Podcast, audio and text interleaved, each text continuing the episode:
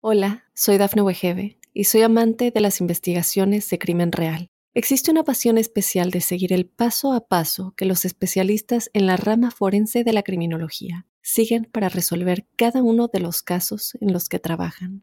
Si tú, como yo, eres una de las personas que encuentran fascinante escuchar este tipo de investigaciones, te invito a escuchar el podcast Trazos Criminales con la experta en perfilación criminal, Laura Quiñones Orquiza en tu plataforma de audio favorita. ¿Qué es la microbiota y cómo me influye en la pérdida de peso? ¿Es verdad que modificando la microbiota podré adelgazar más fácilmente? ¿Qué alimentos benefician o perjudican mi microbiota? Empezamos. Estamos ya en el último capítulo de la serie de pérdida de grasa y hoy tenemos que hablar de un concepto relativamente nuevo que tiene relación con la pérdida de peso, la microbiota. ¿Pero qué es la microbiota? Se trata del conjunto de bacterias, hongos, virus y arqueas que habitan en un entorno o sitio específico. Todos ellos son organismos microscópicos que habitan en el cuerpo humano. También nos podemos referir a este concepto como flora intestinal, bacterias digestivas o microorganismos que habitan en nosotros. Lo podríamos traducir literalmente como pequeños crecimientos de vida. A esto nos referimos con la microbiota. En general, quédate que es el conjunto de microorganismos albergados en tu cuerpo los cuales se benefician de nosotros y nosotros de ellos, cuando todo está en orden y en equilibrio. Quizás no lo ves importante o relevante, pero te diré simplemente que tienes muchas más células bacterianas que humanas. Sé que te suena raro, porque seguramente asociarás las bacterias con algo malo o dañino, pero sin bacterias no hay vida. De hecho, mientras tus genes humanos son fijos y no los puedes cambiar, hagas lo que hagas, los genes de tus bacterias son moldeables, de ahí el interés reciente en entenderlo y controlarlo.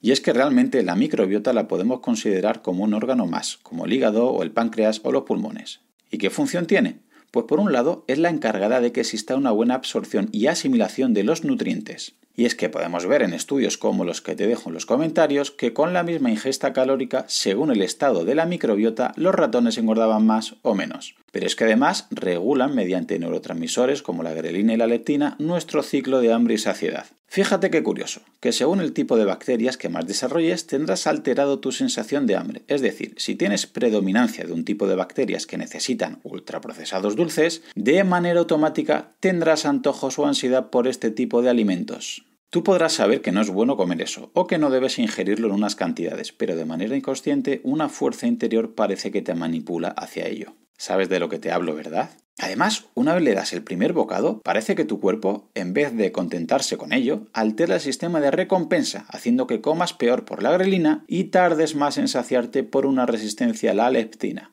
Y todo ello porque hay unas bacterias que tienen hambre y se apoderan de tu voluntad. Entenderás ahora que los estudios en los que se traspasa microbiota de ratones obesos a delgados engordaban. Y tú podrás decir, pero Claudio, vamos a ver, esos son ratones, yo soy humano. Pues parece ser que hay cierta similitud, dado que al trasplantar microbiota de personas obesas a ratones, los ratones también engordaban. Y actualmente los estudios que se hacen entre humanos van por el mismo camino. Como es de esperar, también es bidireccional. Es decir, no solo los estudios demuestran cómo al trasplantar microbiota de obesos engordaban al receptor, sino que también cuando trasplantaban microbiota de personas delgadas a obesos adelgazaban. Pero esto, ¿cómo es posible? Pues parece que la clave está en la diversidad bacteriana, es decir, en un equilibrio de cepas o tipos de bacterias, ya que si hay un equilibrio entre las bacterias, ninguna cepa podrá crear un desequilibrio abusivo de poder respecto a otras. Ahora ya estás preparado para entender las palabras más técnicas de esta microbiota. Cuando se habla de simbiosis, significa que tus bacterias están en equilibrio, ningún grupo manda más que otros, todo está en calma.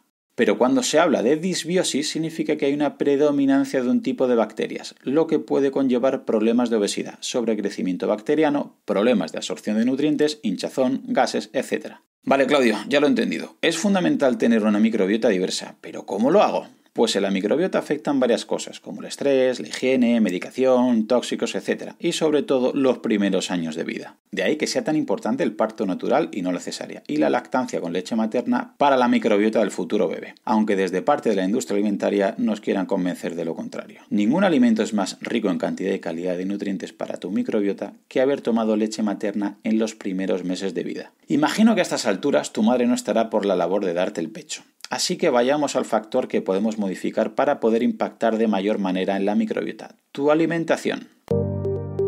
Pasemos a 5 consejos prácticos.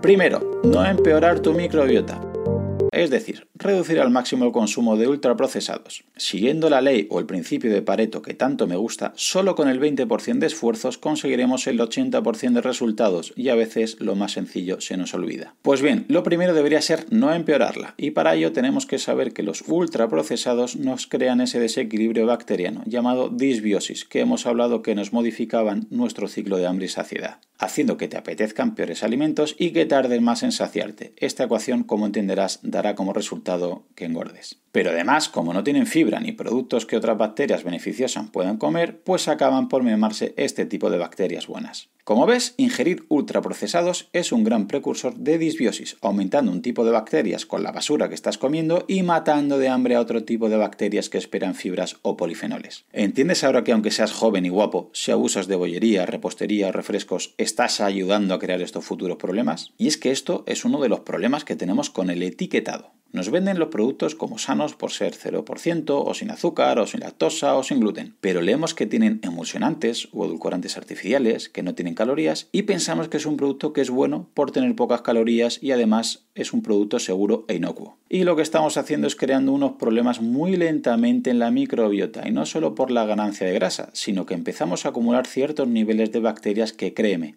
no desearías que hubiera un crecimiento de ellas a largo plazo. Estudios recientes que tienes sin comentarios demuestran la relación mediante el nervio vago de la microbiota y el estado de salud cerebral, viendo cómo influye, por ejemplo, el estado de tus bacterias intestinales con enfermedades como ictus o Parkinson, creándose una nueva visión de la microbiota llamada el eje cerebro-intestino. Vale, Claudio, ya sé cómo no empeorar, pero ¿y cómo mejorar? Pues comiendo de todo, pero de todo lo bueno, la frase que comer de todo mal interpretada puede ser peligrosa. Realmente se refiere a llevar una dieta variada en la que vayamos rotando los alimentos de buena calidad para así favorecer este equilibrio bacteriano. ¿Y qué compuestos son específicamente los más beneficiosos para mi microbiota? Nos centraremos brevemente en la fibra, los prebióticos y los probióticos. 1. Fibra. Aquí una vez más nos tenemos que parar un poco para explicar este concepto. Normalmente nos referimos a la fibra como un carbohidrato complejo no absorbible por el organismo y por tanto no se considera un nutriente. Simplemente aumenta el peso y el tamaño de las heces, por lo que es más fácil evacuar y disminuye la probabilidad de estreñimiento. Por lo que ya tenemos un gran error. Para evitar estreñimiento simplemente toma más fibra. Y claro, lo primero que piensa uno son los cereales del desayuno o las barritas de ultraprocesados que llevan agregado fibra. La industria juega con nuestra ignorancia y clasifican la fibra entre soluble, la que absorbe mucha agua, e insoluble, la que pasa por el intestino sin sufrir modificaciones y llega al colon. Y eso a priori puede parecer bueno. Pues bien, lo que hacen es quitarle al alimento de partida su fibra natural. ¿Para qué? Para que dure más el producto sin ponerse malo y luego agregan fibra insoluble sintética a sus productos. Lo publicitan como si fuera la solución y estás comiendo una basura, pero que en la portada pone alto en fibra. Pero no es fibra natural, es sintética. Lo más insultante es que si lleva más de un 3% de fibra sintética e insoluble, lo publicitan como fuente de fibra. Y si lleva más de un 6% como alto en fibra. Como ves, otro engaño de la industria alimentaria, otro gol que nos han metido con la fibra. La clasificación más práctica y justa para tu microbiota es la que la fibra es natural y es fermentable por tus bacterias, encontrando entre otras beta-glucanos, pectinas, inulina, lignina y mucílagos. Son fibras que esperan las bacterias de tu microbiota, creándose un equilibrio entre cepas, lo cual llevará a la simbiosis tan beneficiosa. ¿Y dónde están? Pues donde siempre, principalmente en frutas, semillas, verduras y hortalizas. Qué casualidad, ¿eh? Segundo, prebióticos. Hablamos de la parte no digerible de los alimentos, que al no ser absorbidos en el intestino delgado llegarán hasta el colon para alimentar nuestra microbiota. Y aquí tenemos dos ganadores claros, el almidón resistente y los polifenoles. Almidón resistente. Se llama así porque es resistente a la digestión. Este, al ingerirlo, llegará casi intacto al colon y ahí las bacterias harán su trabajo, en la patata o yuca y también en el arroz, después de cocinarlos y posteriormente enfriarlos. También lo encontramos en plátano macho, plátano verde o incluso puedes usar como suplemento el almidón de patata o fécula de patata. Polifenoles. Recientemente podemos ver en los artículos que te adjunto en comentarios cómo se les cataloga como prebiótico, porque aumenta la diversidad de la microbiota y previene el crecimiento de bacterias malas. Es por ello que se asocia al consumo de polifenoles a menor obesidad al reducir el tamaño de células grasas y estimular su oxidación en las mitocondrias. Te he convencido, ¿verdad? Pues los polifenoles están donde está casi todo lo saludable, verduras, frutas, etc. Aunque también hay buena cantidad en el chocolate puro, en el café natural y en el aceite de oliva virgen extra. ¡Hala! Ya tienes una receta para un snack saludable. Un café natural solo con un par de onzas de chocolate al 85%. Muy rico y saludable. Tercero, probióticos. Los probióticos son bacterias vivas que están en los alimentos o en los suplementos. En bebidas es muy rico en bacterias buenas para tu microbiota el té kombucha, un té que fermenta muchos microorganismos. En alimentos podemos encontrar bacterias buenas en alimentos fermentados como sobre todo en el chucrut, col blanca fermentada, kimchi, col china fermentada, en curtidos fermentados en salmuera y no en vinagre como pepinillos, cebollas, etc lácteos, como el yogur o sobre todo el kéfir, o soja fermentada, como miso, tempeh o nato. Y cuarto y último, suplementos de probióticos. Claudio, esta pregunta es clara. Si me faltan ciertas bacterias, tendré disbiosis, por lo que comeré peor y engordaré más fácilmente, ¿no?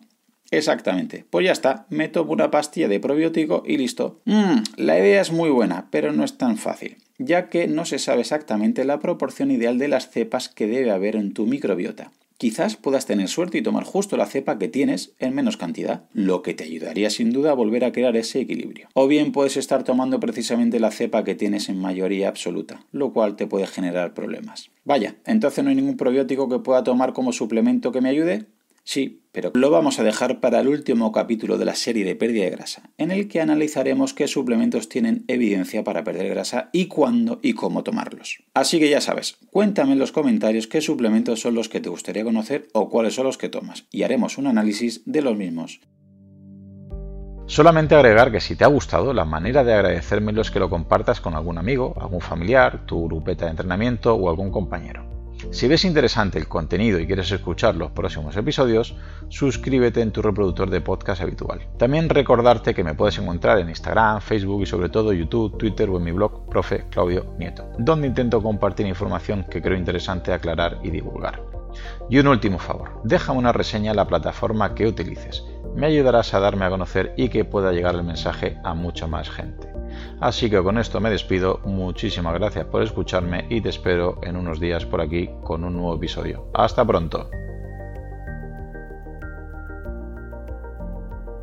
Hola, soy Dafne Wegebe y soy amante de las investigaciones de crimen real. Existe una pasión especial de seguir el paso a paso que los especialistas en la rama forense de la criminología siguen para resolver cada uno de los casos en los que trabajan. Si tú, como yo, ¿Eres una de las personas que encuentran fascinante escuchar este tipo de investigaciones? Te invito a escuchar el podcast Trazos Criminales con la experta en perfilación criminal, Laura Quiñones Orquiza, en tu plataforma de audio favorita.